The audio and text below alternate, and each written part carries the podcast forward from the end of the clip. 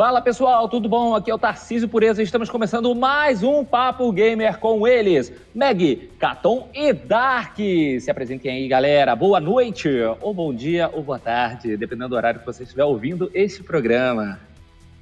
Fala galera, boa noite. Mais uma vez estamos aqui para falar de jogos. Game Awards 2020. Vamos embora. Fala pessoal, aqui é o Caton, estamos de volta aí. Vamos voltar a falar de jogos depois desse tempão aí, né? E vamos que vamos. E aí, pessoal, Dark de novo e é um prazer estar aqui de novo com vocês, né? Muito bem, galera. Tá vindo aí o Game Awards 2020 e nós temos aqui a nossa listinha de favoritos. Acredito que cada um de nós quatro tenha os seus né, páreos favoritos, né? Então, vamos começar aqui pelo Caton. Caton, o que, que você acha, cara, que vai rolar nessa edição que agora vai vir com um formato diferente, não é mesmo? Pois é. Devido a toda essa pandemia né, que aconteceu no mundo todo do Covid, várias empresas aí tiveram que suspender seus eventos e outras mudaram para o formato totalmente digital. Então, The Game Awards vai ser totalmente digital também esse ano. É, eu acho que é interessante, é bom que pelo menos assim não se cancela o evento, o evento ocorre de qualquer maneira. Dá para coordenar legal de forma online. Eu acredito que hoje a gente tem tecnologia aí a nosso favor e permite fazer coisa muito bacana. E eu até arrisco a dizer que pode ser o novo formato da indústria, né? Inclusive a E3 que foi suspensa esse ano, acredito que ano que vem vai ser totalmente online também. Você acha que eles vão aderir ao multiplayer então, né? vai ser a, a cara nova do evento. Pois é, acho que sim, eles vão fazer uma mescla aí. Até porque, é, mesmo antes, muitos convidados não podiam aparecer no evento e eles participavam de forma online. Eles apareciam no telão e tal. É, eu não sei como é que funciona a questão de vendas de ingressos, né, que talvez aí nesse quesito eles vão ter que mudar a estratégia de arrecadação e vão ter que trabalhar só com os patrocínios. Mas de um modo geral, eu acho que eles também atingem uma gama muito maior e acho que é bacana. Cada apareceu uma propaganda do Coinmaster lá, por conta da forma da arrecadação deles, se eles não venderem ingresso. É bem provável, né? Tá, agora, os jogos que, de celular, então, palco cheio para eles. Não, isso é, isso é. Bom, galera, é o seguinte, é, nós temos aqui muitas categorias, muitos indicados, e eu queria aqui propor uma categoria e a gente discutir um pouquinho sobre ela. Eu quero falar até brevemente sobre a inovação em acessibilidade aqui do Last of Us Parte 2 e de muitos outros jogos, né? Por que, que eu tô falando do Last of Us? Que foi o mais elogiado e é o que eu acredito que vai levar o caneco nessa categoria aí. Eles é, deram vários suportes, não só a pessoas que é, têm problemas é, motores e problemas de visão, né? Como auditivo também, foi um dos jogos assim mais completos com relação à acessibilidade que teve na indústria é, nos últimos anos, né? Aí eu queria saber é, a opinião de vocês, se vocês, é, dentre aqui o Valhalla, né, do Assassin's Creed, o Grounded, o Hyperdot, o próprio Last of Us ou o Watch Dogs Legion, né? Se vocês souberam alguma coisa a respeito dessa categoria. Bom, é, eu não conhecia muito essa categoria e agora eu descobri que ela está estreando esse ano. É uma categoria estreante que não existia no último Game Awards. E assim, eu acho que mais legal do que os games pensarem nas pessoas que têm essas necessidades especiais essas necessidades específicas, é, mais legal do que isso é o prêmio abrir um espaço para mostrar esses games e premiar isso. Acho muito legal isso. É, tem uma importância é, muito grande mesmo. É bom que a indústria encoraja né, outros desenvolvedores a prestar atenção nisso, né, a ver que existe público para isso, que eles precisam, é, no desenvolvimento do jogo, é, reservar uma parte da programação para pensar neles. Você ouviu isso, né, Nintendo? Vamos botar legenda em português nos jogos, né? Que vergonha. É, você tá querendo dizer que os brasileiros são deficientes, precisam de legenda? Não, é porque é acessibilidade. Se não tá no idioma eu sei, eu sei, normal ali, né, no, no, no inglês, tem gente, não, ninguém é obrigado a aprender outra língua, pô. E se eles estão vendendo aqui, era bom que eles botassem em português, pelo menos o, o menu. Nos jogos de, de mobile eles colocam, né? Mas no Switch, agora que vai vir, né, com essa última atualização. Bom, a gente falou aqui é, da acessibilidade e eu vou aqui quase que junto, já forçando um pouco. Vamos para suporte à comunidade aqui. dando seguimento ao papo. Gente, a gente tem aqui o Apex, o Destiny 2, o Fall Guys, o Fortnite, o No Man's Sky e o Valorant. É, desses jogos, é, os que vocês jogaram ou têm jogado, qual vocês acham que merece levar o caneco nessa categoria aqui rapidinho? Bom, eu acho que dentre os games citados, eu ficaria com Fortnite. Apesar que o Fortnite todo ano tá nessas premiações, né? Já é um velho conhecido. Ele tem que ser reconhecido por isso. É um game que dá suporte à sua comunidade. Nenhum game dura tanto tempo sem o apoio da sua comunidade, sem tratar ela bem.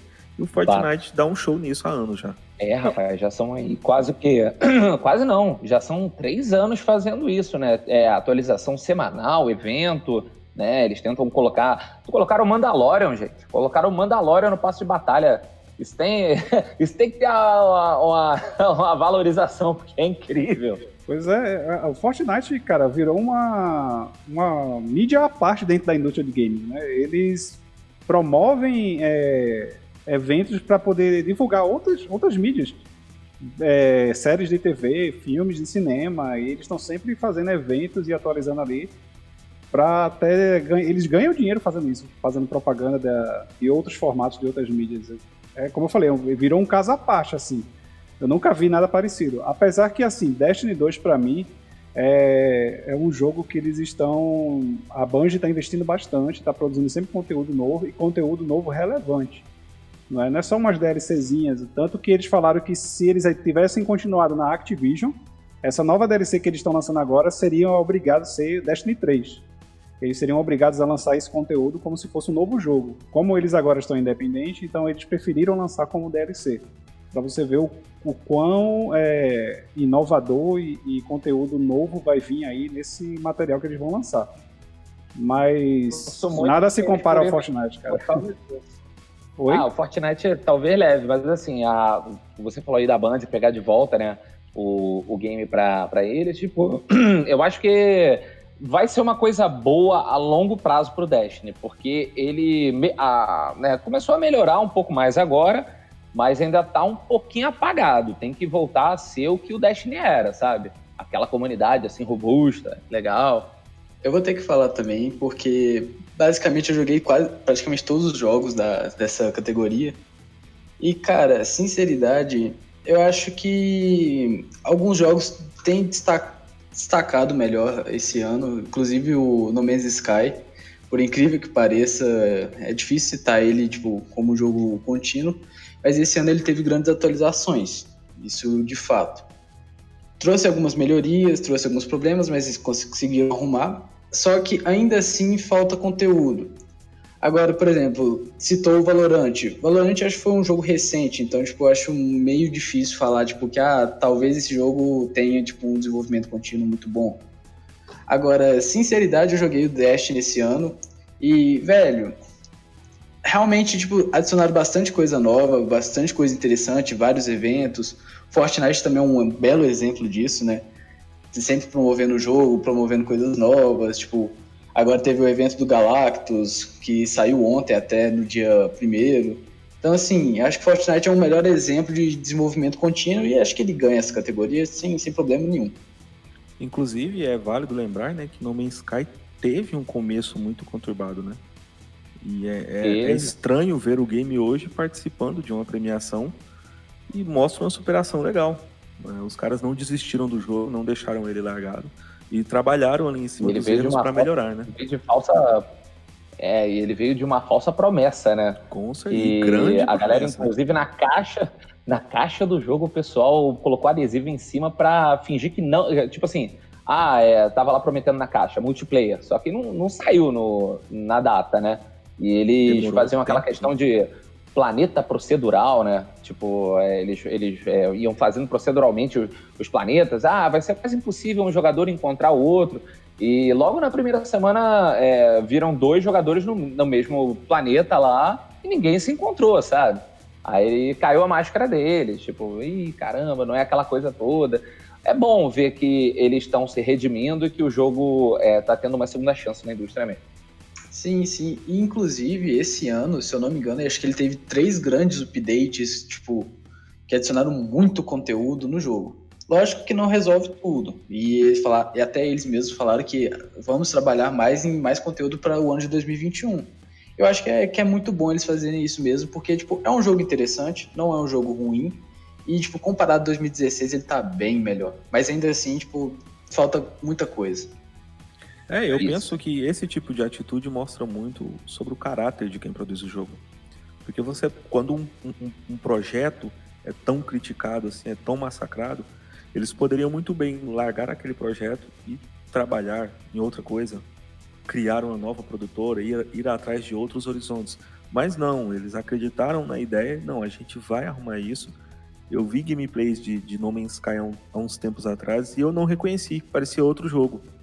É, tava em terceira pessoa e a galera tava jogando online e parecia que tava jogando todo mundo ali num coop. Ele parecia muito mais apelativo para mim nessa última vez que vi do que quando eu vi ele lá a primeira vez. Que era uma, uma aventura solitária, né? Achei bem legal aqui, ele está sendo indicado aqui, e mais legal ainda, a empresa não ter desistido do projeto. Eu queria até fazer uma pergunta. É o terceiro ano que o Apex está tá aí na, na, que ele foi lançado ou é o segundo ano? Terceiro que ele foi lançado em 2018. Terceiro, né? Se não me engano, o Apex é mais recente. Se não me engano, ele é do ano passado. Ele é de 2019, se não me engano. É, tipo, é um fevereiro de 2019, recente. não é? É, ele dá é bem recente. Mas assim, o jogo não dá para negar o, o quão bem ele está se saindo com o passar do tempo, né? E está sempre ganhando indicações, sempre lançando passos de temporadas novos também. A minha pergunta, né, especialmente para o nosso é, anfitrião aqui, o, o, o Tarcísio, é, vocês acham que esse sucesso do Apex vai forçar a Respawn a lançar um, um Titanfall 3? Você vive fazendo as perguntas para me pegar de calça curta, né, safado? Brincadeira. É, cara, eu acredito que sim, cara, porque, é, assim, eu acredito que nem todo mundo sabe, mas eles são dois, duas franquias que se passam no mesmo universo, né? O Apex passa no mesmo universo do, da franquia Titanfall, né? Eles passam uns anos no futuro. Mas eu acho que, cara, não só o sucesso do Apex mas outros sucessos dentro da Respawn fazem com que exista aquela chama de esperança da gente ver um Titanfall 3. E eu falo do Jedi Fallen Order mesmo, né? Que a Respawn pegou e foi um dos poucos jogos bons de Star Wars nos últimos anos, né? Verdade. Mas isso foi só uma pergunta fora da, da, da curva mesmo, só porque o nosso, nosso amigo aqui foi o dublador, né? E eu sei que ele deve estar muito ansioso pela continuação desse jogo. Pô, cara, eu tô mesmo. Eu ganhei aqui de Natal antecipado até um quadro do Titanfall, pô, chorei tudo. eu quero muito que venha o 3, mas, pô, se vier, vai ser bom, cara, porque não é só porque eu trabalhei no jogo, mas também porque eu sou muito fã da franquia, acho muito legal. Bom, galera, e falando aí em melhorias e coisas contínuas, é, eu vou puxar essa categoria aqui, que para mim já tem um vencedor, tá? É, melhor jogo mobile temos aqui o Among Us, Call of Duty Mobile, Genshin Impact, Legends of Runeterra e Pokémon Café Mix, que eu não conhecia esse jogo do Pokémon, juro pra vocês, só tenho jogado no celular mesmo, Pokémon GO. É, quem vocês acham que vai ganhar nessa categoria e por que o Among Us? e por que o Among Us? É, bem, su bem sugestivo. Eu na pergunta. Eu na pergunta. eu acho que é o game mais falado do ano. Foi um fenômeno, né? Mobile. E ele me lembrou muito, de tempos em tempos sempre ocorre isso, né? Um game mobile que vira uma febre. Um tempo atrás a gente teve Pokémon GO, que é indiscutível. A gente teve games como Free Fire também, que é um vício. E esse ano foi o Among Us. Só se falava nisso, né? Memes, eu vi memes para todo lado desse jogo. E é uma ideia tão simples, mas parece que deu tão certo, caiu no gosto popular e a galera gosta de jogar Among Us. Eu acho que é isso. É o favorito e dificilmente algum outro leva. E é uma coisa, assim, é, um pouco inédita na, na indústria, esse lance do Among Us, porque ele é um jogo de 2018 que é, até muita gente se perguntou se, ele, é, se era devido ele estar na categoria do ano, e muita gente disse que sim, que não, não quer dizer que o jogo foi lançado há um tempo atrás. O importante é que ele estourou esse ano, né? E ele estourou em live, cara, que é uma coisa inédita, né? Tipo, um, um jogo virar tão famosão, inédito entre aspas, né? mas virar tão famoso por uma questão de live e cair no gosto popular e com uma mecânica completamente diferente dos jogos é, de todas as outras categorias que a gente está vendo aqui. Ele não é um jogo de ação, ele é um jogo de intriga, ele lembra muito um jogo de, de tabuleiro ali, ou um RPG, em que um vai acusando o outro e o, o resultado da partida é de acordo com a manipulação que você faz do oponente. Isso é muito legal. Cara, Assim, é, eu não, minha praia não é muito mobile, então, tipo, eu não consigo falar com, com exatidão. Mas, tipo assim, os meus amigos em volta, assim, falam muito do Genshin Impact. Tipo, não é um jogo que me agrada muito, porque é um jogo mobile também, mas tem para PC. Mas ele fez até um sucesso por se tratar de um jogo oriental, não é tipo feito aqui no Ocidente, ele é feito na China, então, tipo assim, a China também está entrando no mercado de jogos também. Isso já também é, já tem um tempo, mas que ele sim é um belo exemplo de um jogo mobile muito bem feito e muito aclamado pelo próprio público também, né? Então tem, tem esse outro detalhe aí que faz, chega a bater de frente um pouco com o Among Us. Mas eu acho que ainda assim Among Us leva 100%. Eu também é. acho. Eu acho até pela questão da, da. Tipo assim, o Among Us ele é muito fácil, qualquer celular rodar. O Genshin, cara, ele é pesado. Ele tem todas as funcionalidades que ele tem nos consoles ou no PC, mas ele é pesadíssimo no, no celular, infelizmente. E, assim, eu, acho que a, coisa boa dele é essa questão dele ser um, um game que você consegue jogar ele 100% gratuito do começo ao fim. Se você não quiser gastar um centavo com ele, você consegue ter uma experiência de gameplay legal, totalmente chupinhada do Zelda, sacanagem, mas é, é muito legal. Tipo, um jogo que eu joguei umas boas horinhas quando ele saiu, acho que eu joguei ele por um mês mais ou menos. E tem o fator também dele ser um game crossplay, né? Então ele não é um game ali inteiramente mobile, né? Então uma parcela da notoriedade dele, uma parcela do mérito dele não vem só do público mobile, vem também dos consoles e vem também do PC. Então acho que isso pode acabar afetando um pouco na percepção que, a, que o pessoal tem dele sobre ele ser um jogo mobile. Vamos lá, gente. Seguinte, nós temos aqui o jogo do ano. Temos Animal Crossing New Horizons, Doom Eternal, Final Fantasy VII Remake, Ghost of Tsushima, Hades e The Last of Us Parte 2. Suas opiniões. Bom, eu gostei muito da categoria Jogo do Ano neste ano de 2020. Apesar de ser um ano difícil, a gente teve bons games. E por que, que eu gostei dessa categoria? Os indicados são bem diversos. Eu achei muito legal isso. Animal Crossing, né, o The Sims nintendista, tá comparecendo aqui. E como nosso amigo Tarcísio frisou bem, antes de começar aqui o programa, vendeu pra caramba. É um game que vendeu muito bem. A gente aqui do Ocidente não conhece muito, até porque a Nintendo aqui não vive lá seus melhores dias, mas lá no Oriente é um game assim que vende horrores.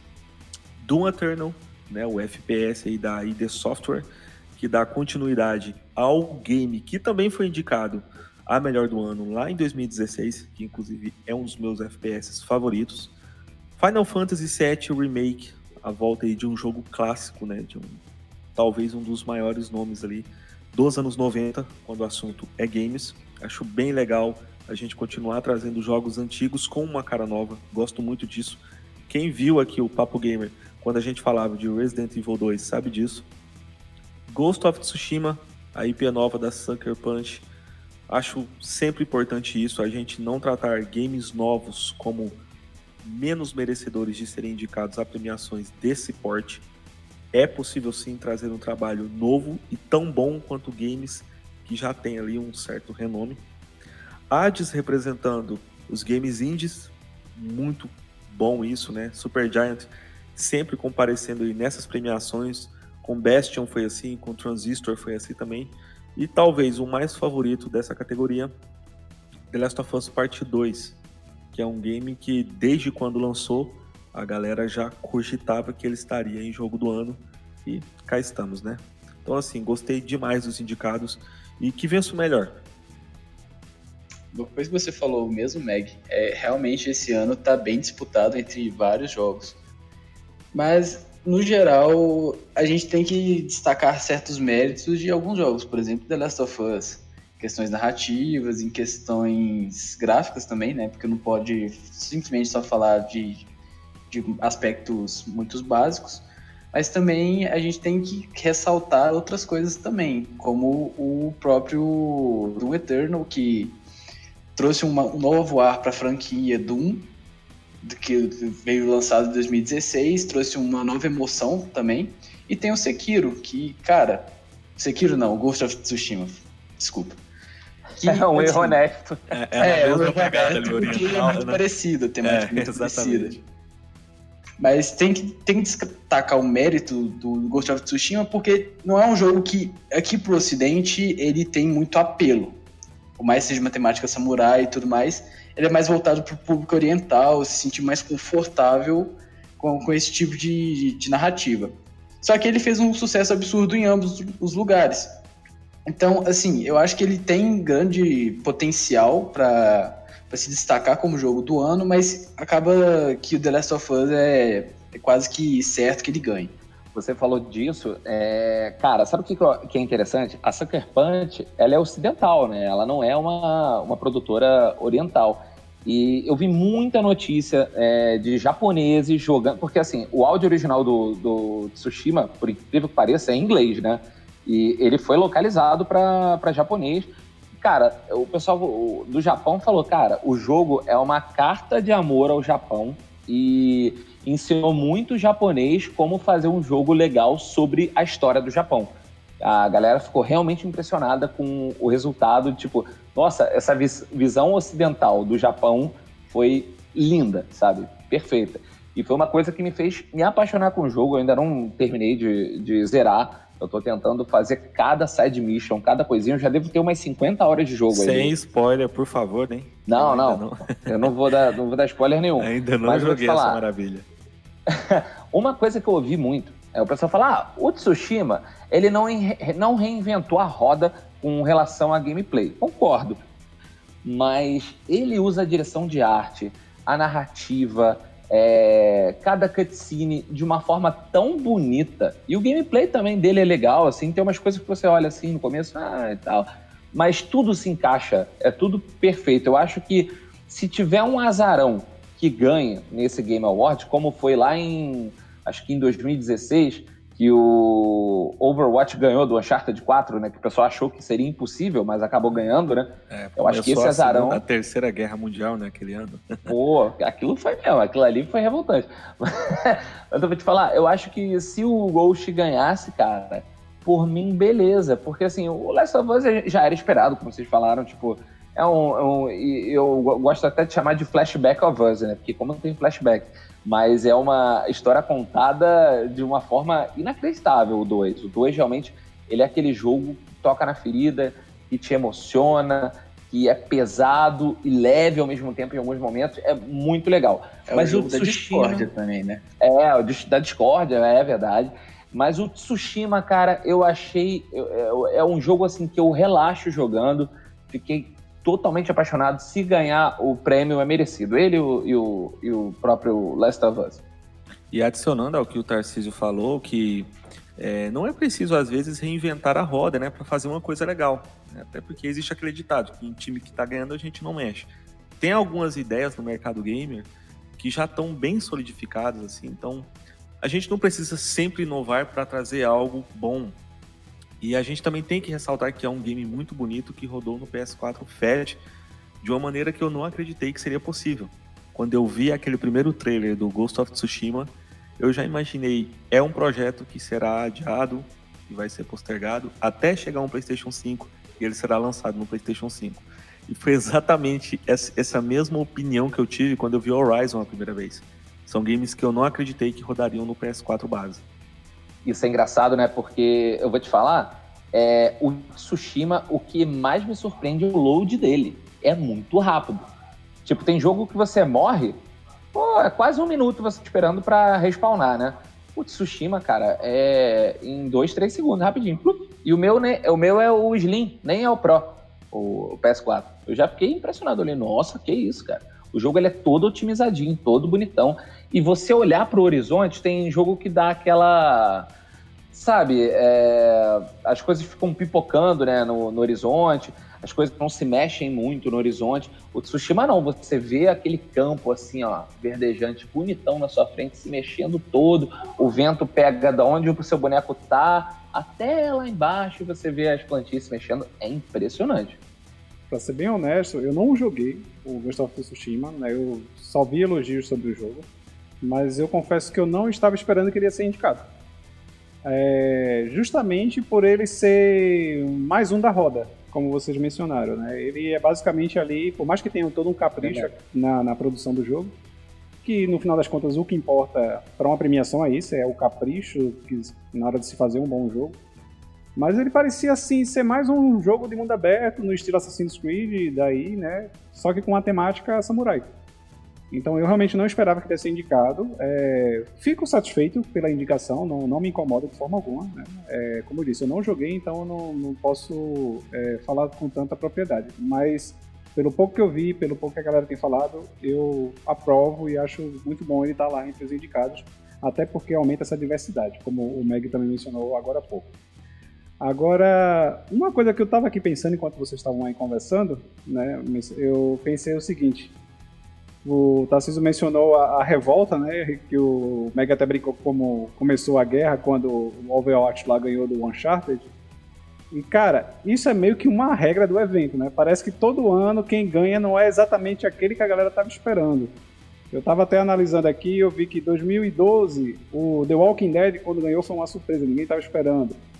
Né? O, quando o Overwatch ganhou também ali do Uncharted, ninguém estava esperando. É, no ano do, do God of War, em 2018, a galera acho que estava apostando muito mais no Red Dead Redemption do que no próprio God of War, né? E foi meio que uma surpresa até. É, Verdade.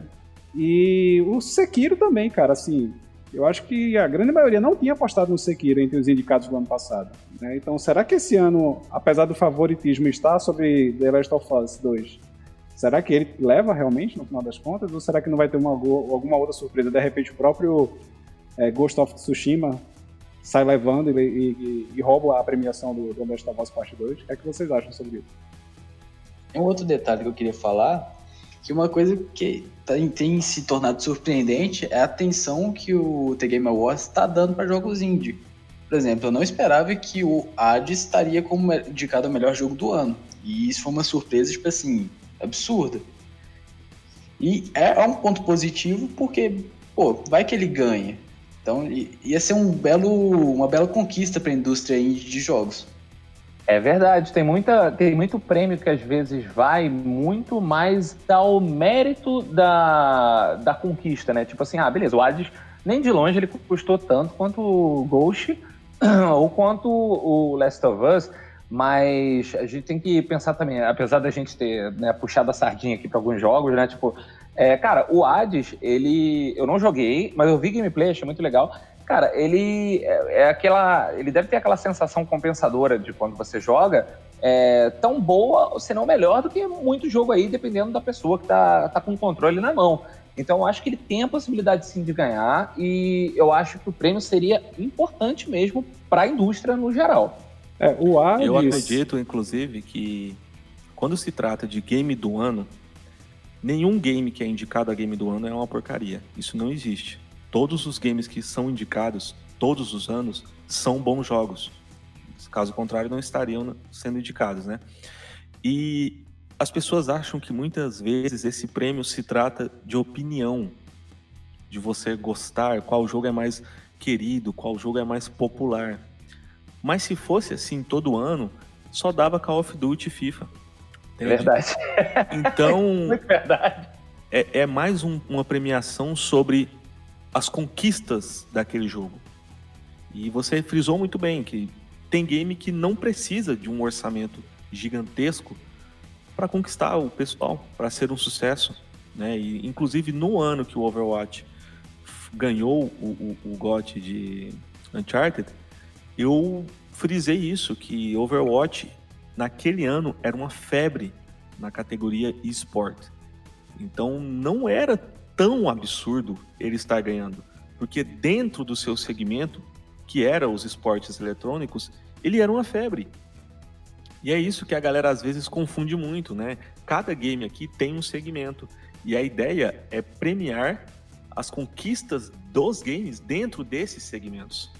É, há toda uma influência né, e mudança na, no mercado que esses jogos acabam trazendo. Né? É, sobre esse prisma que você levantou aí, eu até tenho duas coisas a comentar. Uma é o, o Hades. Né? O Hades, ele, ainda que seja um jogo indie, ele seja aparentemente uma evolução dos outros jogos que a Supergiant sempre fez. Eu até mencionei um pouco antes da gente começar a conversa de que a Supergiant ela tem um, um primor muito grande. Você vê que todos os jogos que ela faz, ele tem um primor tanto no, no na, na, arte do jogo, na trilha sonora do jogo, na jogabilidade. Eles sempre fazem jogos com bastante capricho. E por mais que seja aparentemente mais do mesmo, né? Os jogos deles têm sempre aquela assinatura ali, parece que se repete. Eles melhoram de um jogo para o outro. E o que eu estou vendo muita gente mencionando do Hades é que o Hades ele tem um fator é, é de rejogabilidade que ele estimula você a querer jogar o jogo e a zerar mais de uma vez. Ele tem um fator... É um fator replay, né? Exato, fator, fator replay. replay. Essa é a palavra que eu estava tentando lembrar, você falou certo. Né? Então ele tem esse fator replay que foi o maior destaque do jogo e talvez seja por isso que ele é, chamou a atenção e esse ano ele ganhou esse destaque. É possível que ele leve um prêmio só por o fato de que ele conseguiu, dentro do gênero dele, adicionar um fator replay como nenhum outro fez antes. E é e uma o... coisa que faz tempo que a gente não vê, né? Exato. Um game que tem um fator replay assim que a gente fica viciado e quer rejogar, rejogar. E a gente tem que pensar também no lado financeiro, né? Muita gente aí não tem grana para ficar comprando games de 200, 300 reais toda hora. Então, é. games com esse fator replay acabam se destacando bem fácil. E um jogo que é bem mais barato do que a grande maioria, né? Você vai comprar em qualquer loja, aí, tanto de console como de PC, ele é um jogo bem mais em conta. O outro jogo que. Exatamente. É, o outro jogo que também tem uma questão que eu acho que vale a pena a gente chamar a atenção é o próprio The Last of Us. Porque o The Last of Us, ele, por ser um blockbuster da, do, dos games, por ser uma grande franquia, eles poderiam ter trabalhado ali na zona segura, não mexer no time que está ganhando, como você mesmo falou, Meg. E, e, eles não fizeram isso, né? Muito pelo contrário. O, eu estava vendo todas as análises, inclusive análises psicológicas do jogo. O jogo ele tem uma, uma história que ele mexe com o jogador de um jeito, né? Que ele tira o jogador da zona de conforto e ele acaba fazendo o que ele fez, que é polarizando o, público que joga. Ele, o público acaba ora odiando o jogo, ora amando o jogo. Né? E muita gente ficou meio revoltada ali, causou muita polêmica a história do jogo, as mudanças que eles fizeram. Mas o primor da produção, o primor do roteiro, né? e a maneira como eles conseguem trabalhar aquela questão do, do como é que se chama, o transtorno pós-traumático, né? que a personagem da Ellie ela sofre, tanto que a personagem vai, ela começa perdendo, perdendo, perdendo e ela perde cada vez mais, até que no final ela realmente não, não tem mais nada, ela precisa recomeçar do zero. Né? E, e o jogo ele trabalha essa psicologia da, da perda, do, do transtorno pós-traumático de uma maneira muito interessante. Né? Isso também pode, pois de é. repente, é. É, fazer, trazer uma mudança para a indústria, a indústria poder prestar mais atenção na maneira como você conta uma narrativa, um roteiro. Mas desde o episódio 1, o The Last of Us já tinha se tornado uma referência narrativa, né? Eu considero The Last of Us como um dos games mais influentes da geração. Desde o capítulo 1 eu já considero isso dele. Sem dúvida. É um game que Sem influenciou dúvida. tudo. Ele influenciou filmes, séries, tanto que a gente agora vai ter uma série produzida pela HBO, né? E eu acredito que vai ser tão boa quanto o game. Porque ele tem esse poder narrativo. O Last of Us, cara, é uma, é, falando assim da, da, narrativa sem dar spoiler, tá, gente? Porque muita gente ainda não conseguiu jogar. É, eles têm uma, uma, uma dualidade da, da raiva, né, do ódio. Que você vê dois personagens distintos ali, né? Duas personagens distintas lidando com ódio de maneira. com ódio, com a raiva de maneira diferente. Você vê uma que consegue é, seguir em frente e outra que não. E as duas perdem muito com isso. E, tipo, foi o que vocês é, disseram, cara, é, mudou muita coisa de. É, né, né, tipo assim, eu acho, na minha opinião, os games, eles são a, a mídia mais importante que a gente tem no momento. Eu acho que é a coisa é, mais legal que a nossa tecnologia pôde né, alcançar. É, com relação à, à narrativa, porque você consegue estar imerso dentro de uma narrativa que te puxa para dentro, né? Você tá controlando o personagem, puxa muito você para dentro de uma forma que um livro não consegue. Eu acho que o game, ele é o livro 2.0, se é que eu posso é, cometer essa gafe de falar isso, porque assim, a, a leitura, você tá ali lendo, beleza, tu, você. Muita coisa depende da sua imaginação, visual dos personagens, é, como que a, que a ação acontece, né? Mas no game, cara, você tá ali imerso pela aquele, aquela renderização em 3D, você pode olhar para qualquer lado, você pode, é, às vezes, levar a narrativa para um, um modo diferente. E até aquelas que são mais é, lineares, como o caso do Last of Us, né? Você não, não pode causar nenhuma mudança é, drástica ali no jogo, é, a não ser melhorando ou não suas armas. Mas, cara, aquilo ali te dá uma profundidade sobre a história que é surreal sabe? De repente você olhar para um lado em determinada cena, tipo, é, muda completamente a sua, a sua visão para um outro jogador, né? Que também jogou. Ah, poxa, não prestei tanta atenção nisso. Sabe? É muito legal, é, é muito bacana é, esse, essa coisa que o Last of Us traz. Eu concordo muito que o Last of Us ele é um dos jogos mais importantes da. Não digo nem da geração, mas os videogames, acho que eles têm o quê? Tem, já tem uns 50 anos de videogame, mais ou menos, né? Acho que desde os anos 70, né? Que a gente começa a ter os joguinhos ali. Cara, é, eu acho que ele é um marco mesmo na indústria. E galera, para encerrar, vamos falar aqui uma coisinha muito legal que é os jogos mais aguardados aí, aquela, aquela coisa boa ou aquela decepção vindoura que pode estar tá aí no nosso caminho. Então, vamos lá. Quem quer falar Meg, Caton? Quem quer falar Dark? Sobre Deixa ó, eu essa lista que eu tô me segurando para falar sobre esses games aqui, porque tem muita coisa boa que tá por vir.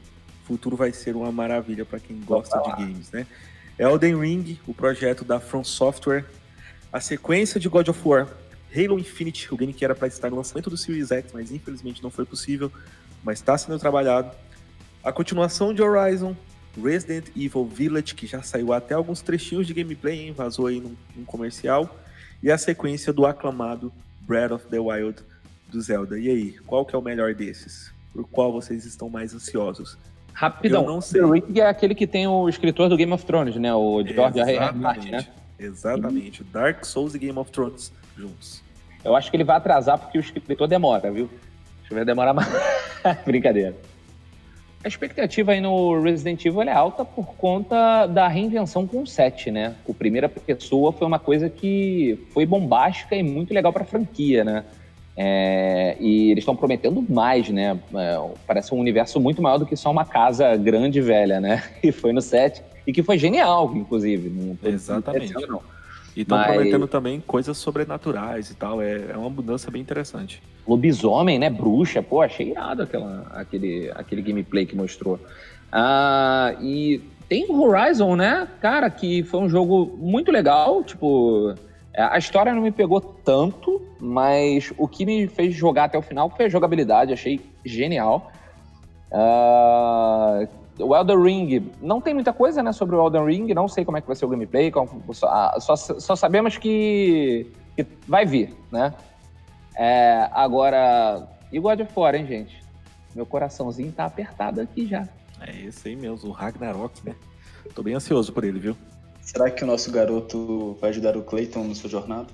Com certeza, com certeza. Eu tô, eu tô me coçando pra falar um spoiler aqui do, do primeiro. Já posso falar o spoiler do primeiro? Já tem dois anos esse jogo. Pode falar ou não pode falar? Ah, ah dois, dois anos, anos já deu tempo de jogar. Pode, né? Então, o jogo ele termina com você descobrindo que o boy, o garoto, ele na verdade é um Loki, né, cara? Era, o nome dele seria Loki. Então, o deus da trapaça está do lado do, do nosso Clayton, nosso Kratos. e outra coisa, né, cara? O jogo ele termina com a cutscene do Thor indo em pessoa na, na casinha do, do Kratos, né? Entregar iFood lá. Então, eu acho que já vai começar braba a violência ali. Cara, e eu tenho que falar o seguinte: aquela cena do martelo, meu irmão, é de arrepiar, viu? Aquela cena ali é muito boa. E eu vou te falar, talvez ele nem seja o vilão principal do jogo. Talvez ele faça o papel que o. Ah, já perdi o nome do cara aqui, que é o. aquele cara que. Que ele tem. Ele é fraco pra, acho que pra vinha, né? É um negócio desse. O. Que é o filho da, da feiticeira lá. Baldur. o Baldo. Ninguém esperava que o Baldo fosse ser o grande vilão do, do jogo, né? Eu acho que realmente foi uma coisa que todo mundo. Nossa, caraca, botaram o Baldo. Foi uma ideia super original ali da, da história. E eu acho que, da mesma forma, o, o Thor, ele pode. Pô, claro, por ele ser o Thor, pode ser que ele seja o, o, grande vilão, mas eu aposto que eles vão surpreender de novo e vão botar outro Nemesis ali da, do lore, né, da mitologia nórdica lá, que, que não o Odin, mas que faça aquela, seja o vilão mesmo, o cara que bota a trama para rodar, né, igual foi no primeiro. Cara, é, é, eu acho que o, o, o, Breath of the Wild também, assim como o God of War, que chegou a ganhar melhor do ano, né, como no ano em que ele foi lançado, ele é um grande candidato aí. A, é um, um, sem dúvida, um dos mais esperados pelo, pelos nintendistas foi o jogo que vendeu o, o, o Switch praticamente, por assim dizer, né? Foi o jogo que é. mo movimentou é o console. Pesado. Pois é, é peso pesado e é um dos games também mais influentes que a gente teve nos últimos anos. Essa ideia de mundo aberto, liberdade total e sem ali um, um, uma linearidade não é à toa. A gente vê hoje em dia vários games imitando essa proposta. A gente vê o Genshin Impact, que tem muita referência do Zelda. A gente vê o novo game da Ubisoft, que é sobre a mitologia grega, eu esqueço o nome toda vez. Immortals Phoenix Rising, que alteraram o nome do jogo ainda e causou é, confusão. Mas você vê, você bate o olho e você já vê Zelda ali. Então, assim, são games ótimos e, como eu falei, o futuro para quem gosta de games será maravilhoso. Teve um prequel do, do, desse Zelda Breath of the Wild que foi lançado agora e vendeu que nem água que ele é Musou, né? Sei lá como é que é, é tipo Dynasty Warriors, né? Que são ondas e ondas de personagens. Lançaram agora do, do Zelda que se passa 100 anos antes do Breath of the Wild e incrementa a história e já, já planta o terreno pro 2, né? Pro, pro segundo. Vocês souberam disso? Do, desse jogo que saiu agora pro Switch? Não, eu tava por fora, não, não, não acompanho essa notícia. Eu também não tô sabendo, não. Então, esse, esse, esse jogo ele saiu agora, né, no, no Japão, que ele é estilo The Nest, acho que é The Nest Warriors, que é aquele game que vem ondas e ondas de, de personagens para você enfrentar. Teve um já do Zelda, que é o Hyrule Warriors, né? Ah, é, sim, o, o Hyrule Warriors eu, eu, eu, já vi. Isso, então, esse Hyrule, ele, ele saiu na época ali do Breath of the Wild, não vendeu muito, mas esse segundo, é, que ele não é Hyrule Warriors, ele tem um outro nome lá, ele, ele também é no mesmo estilo de jogabilidade, só que ele tem umas inovações que o pessoal falou que foram muito boas, muito bem aceitas, e o jogo vendeu pra caramba. É, eu acho que o que influenciou muito foi eles é, falarem que realmente ele tem uma ligação com Breath of the Wild, ele se passa 100 anos antes, ele se passa na época da guerra, né? Que tem uma guerra lá, que o Link acho que ele fica é, congelado ou em animação suspensa por, por 100 anos. Isso logo no começo do jogo, não é spoiler não, tá, gente? E, é, tipo assim, estão é, falando que esse jogo, ele é, já aqueceu ali a chama dos fãs, né? Que a galera quer consumir um novo Breath of the Wild, né? E, e como ele veio num estilo diferente, esse, esse Musou, né? Esse, esse estilo de jogo, é, muita gente comprou e se amarrou. Ele tá recebendo ótimas notas aí. E, mas já tem data pro, pro Breath of the Wild 2 ou, ou ainda tá meio escuso? Porque a gente só tem aquele trailerzinho, né? Não, não tem data. Acho que nenhum desses games tem data específica, assim. É, eu ia até comentar assim que a gente, talvez a, nós quatro aqui desse, desse programa, tenha uma preferência por jogos que tenham uma narrativa mais cinematográfica, né? A gente fala bastante bem aí do, de jogos que têm essas características mas existe um, um, um, público, uma audiência muito grande, tanto para o mobile, tanto para os jogos casuais, né, os jogos de família. E a Nintendo, tanto no, no mercado dela lá, oriental, como também aqui no, no, Ocidente, ela tem uma gama de fãs muito grande que estão nessa expectativa, né? Então é um jogo que, quando ele consegue sair do seu nicho e ainda assim atingir outras pessoas e, e influenciar outros jogos do mercado, ele passa a ter uma relevância muito grande. Eu acho que não só o God of War talvez seja um favorito aí para galera que tem esse perfil mais cinematográfico, como eu mencionei, mas o Breath of, Breath of the Wild, ele pode ser aí um grande favorito, se não levar o melhor do ano quando ele sair também. Isso que o Cleiton falou é muito verdade. A Nintendo, é, a gente tem que lembrar disso, que ela é uma anciã do mundo dos games, né? Muito tradicional. E esse papo de, ah, Nintendo tá falindo, ah, Nintendo caiu no esquecimento. ele existe há mais ou menos uns 30 anos. Nintendo já está falindo há 30 anos. E nunca fale, né? Ela faz um console fraquinho e é um dos mais vendidos de todos os tempos, que é o Wii. Ela cria um portátil que não tem quase nenhuma função dos novos consoles, não tem 4K, não tem 120 FPS, e ele supera o Xbox One em vendas. Então, assim, a Nintendo sempre está aí para lembrar que game não é só desempenho, não é só GPU forte, processamento e tudo mais. Ela tem esse, essa pegada, né? Pô, tu falou da Xbox aí, cara. É, a galera vai, vai xingar a gente, ó. A gente tá esquecendo de falar do Halo Infinite, que é outro indicado aí.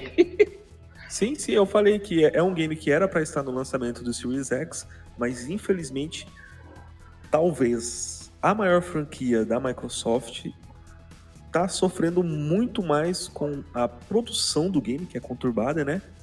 Do que propriamente com o, o jogo em si, vendendo ou agradando aos fãs e tudo mais. É, parece que mais uma vez trocaram o diretor do jogo. Então, assim, a, os problemas de Halo estão sendo mais na parte administrativa. Então, assim, tá muito difícil. Mas eu acredito que é um game que, quando lançar, vai fazer jus ao nome da franquia. Por falar até em eu introdução queria... conturbada, eu queria chamar a atenção aqui só para um detalhezinho para a gente não, não encerrar esse debate sem tocar nesse assunto que eu acho que é bem importante, que é a claro. questão do, do crunch. Né? É, a gente teve muita denúncia de, de produções conturbadas com funcionários sobre extrema pressão no trabalho, é, sendo até obrigados a fazer hora extra e tudo mais para poder entregar jogos no prazo. O próprio The Last of Us foi bastante massacrado sobre essa questão. Vocês acham que isso também vai influenciar na premiação? Ou que isso vai perder a relevância com o tempo as pessoas vão, não vão mais se importar com, com a maneira como está sendo produzido desde que seja entregue? Ou realmente é, daqui para frente as empresas vão ter que mudar suas estratégias e sua maneira de, de, de desenvolver jogos para que isso possa ser amenizado? Cara, eu vou te falar uma parada a respeito do, do Crunch. Tipo assim, é, eu vejo muita gente se mobilizando, criando hashtag, mas reclama muito quando o jogo não sai na data que ela quer, né? Então, tipo, é uma faca de dois gumes, né? Eu, eu como gamer, tipo, não sei se vocês lembram, mas o, o Red Dead Redemption 2, ele era para ter saído ali em 2017 e foi, ele foi adiado em um ano ou quase um ano, ou um pouco mais de um ano, né? Saindo só em 2018. Muita gente recuou, ficou triste, queria cancelar a pré-venda. E eu, na época, eu até falei com muitos amigos meus, eu falei, cara, é, sinceramente, é, eu acho bom que o jogo seja adiado, porque se a empresa reconhece que o jogo foi adiado, é porque ele precisa de polimento. Eu prefiro jogar um jogo é, polido daqui a dois anos do que um jogo totalmente bugado, desgone, esse ano, tá ligado? Porque o, de, o próprio Days Gone aí, que eu tô brincando, mas, tipo, ele é um jogo que ele saiu, acho que, se eu não me engano, em 2018, no final de 2018, sei lá, por aí, ou começo de 2019, mas ele só foi é, otimizado agora, em 2020, é, algumas semanas atrás, só porque ele vai para retrocompatibilidade do, do PS4, né? O que é legal, mas ao mesmo tempo, poxa, é, eles podiam ter adiado o jogo para ele sair melhor, sem bug, entendeu? É, e deixar aquele um gosto melhor na boca do gamer, né? Eu imagino que o cara que compra o Days Gone hoje, ele acha um jogo super ok, super legal, diferente da opinião de quem jogou lá atrás, né?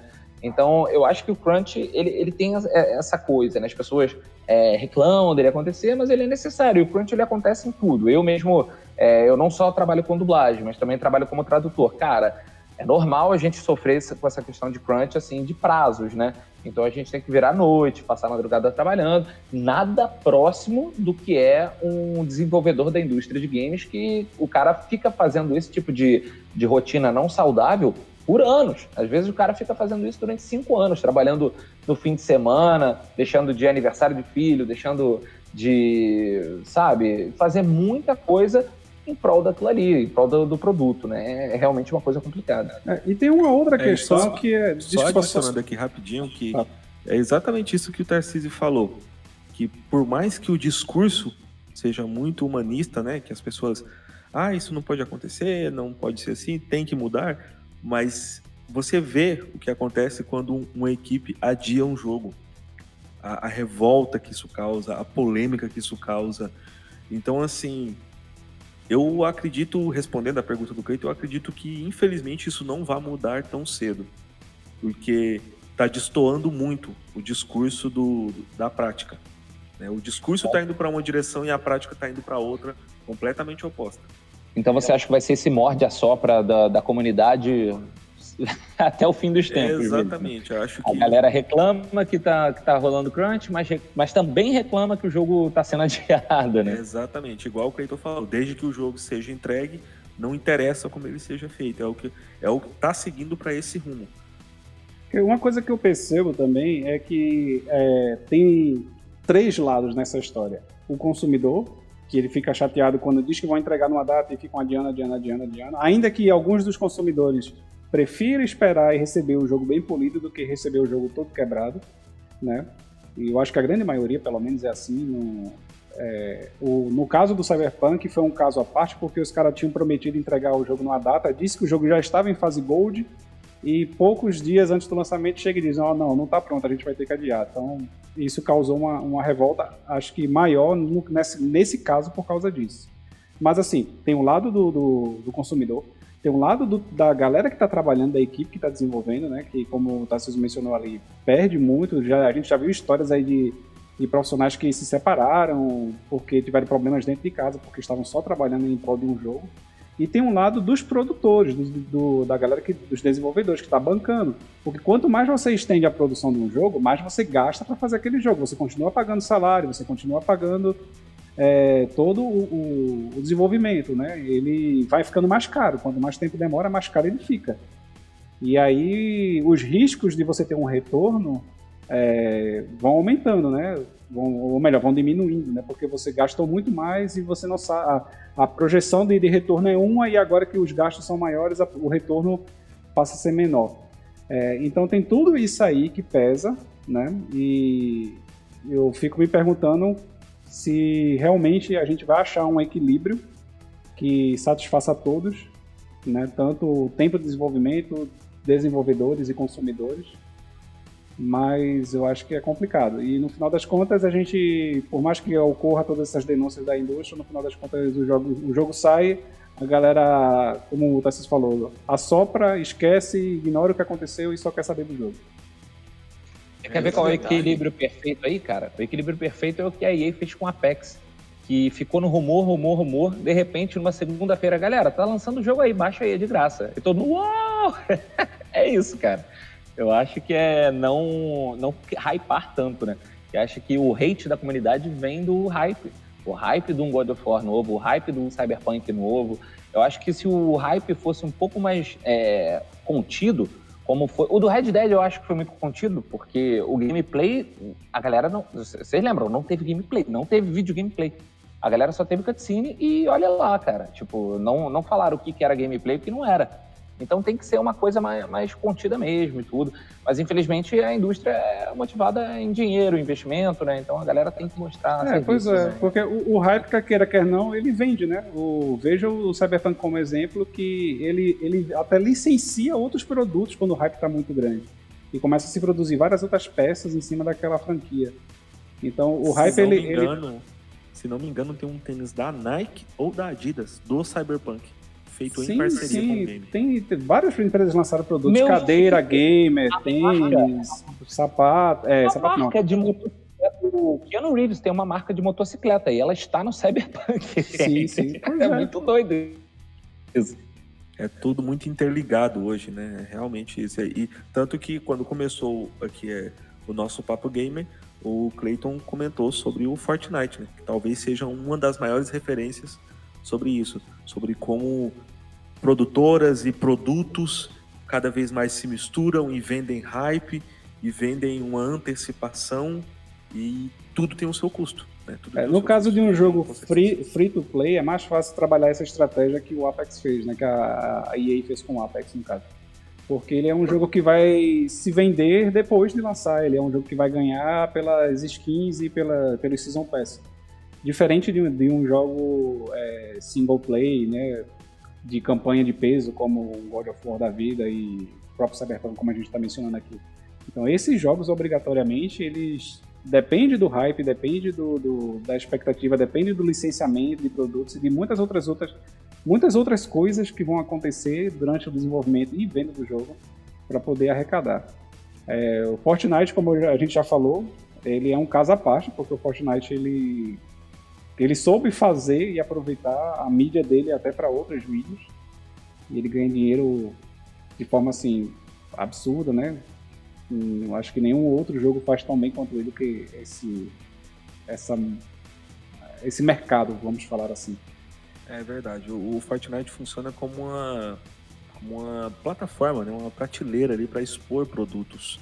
Hum. Né? Já um projeto que já precisou do investimento, ele precisa do retorno e do lucro para pagar toda a ideia. Né? Realmente são segmentos diferentes. Inclusive, a gente não pode deixar de esquecer que esse ano de 2020 teve vários adiamentos.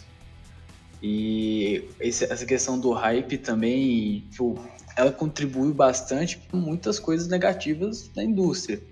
E outra, outra parada, tipo, que esse ano de 2020 também não agradou foi essa pandemia, que atrasou muito o jogo, até agora na própria distribuição dos consoles tá com problemas, então, tipo assim, esse ano de 2020 não foi fácil, tipo, de maneira geral, para nenhum segmento da indústria, para os jogos e até mesmo para os próprios desenvolvedores.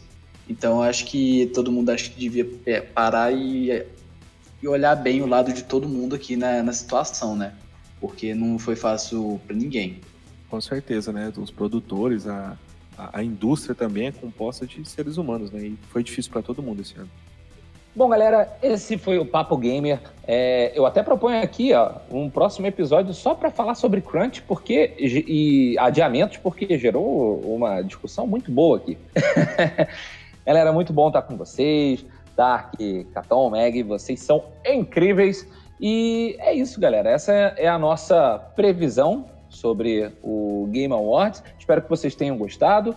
E, bom, é, fala aí nas suas redes sociais pra galera se quiserem entrar em contato com a gente ou alguma coisa do tipo.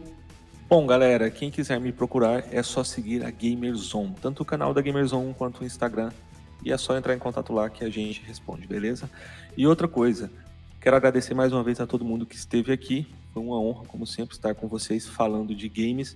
E esse papo se estendeu um pouco porque a gente já está treinando para o Game Awards, né? Que vai ser ali das nove da noite até uma da manhã, mais ou menos. Então isso aqui é um esquenta, é um esquenta. Quem, quem aguentar esse papo aqui vai aguentar o Game Awards com certeza.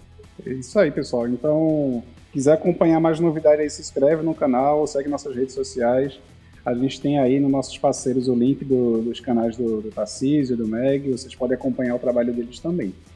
É, o próximo momento que vamos nos reunir vai ser no, no evento em si, né? Nós vamos procurar aí na transmissão fazer uma tradução simultânea e comentar um pouco sobre a premiação, ver se a gente, se nossas apostas vão se concretizar no final das contas.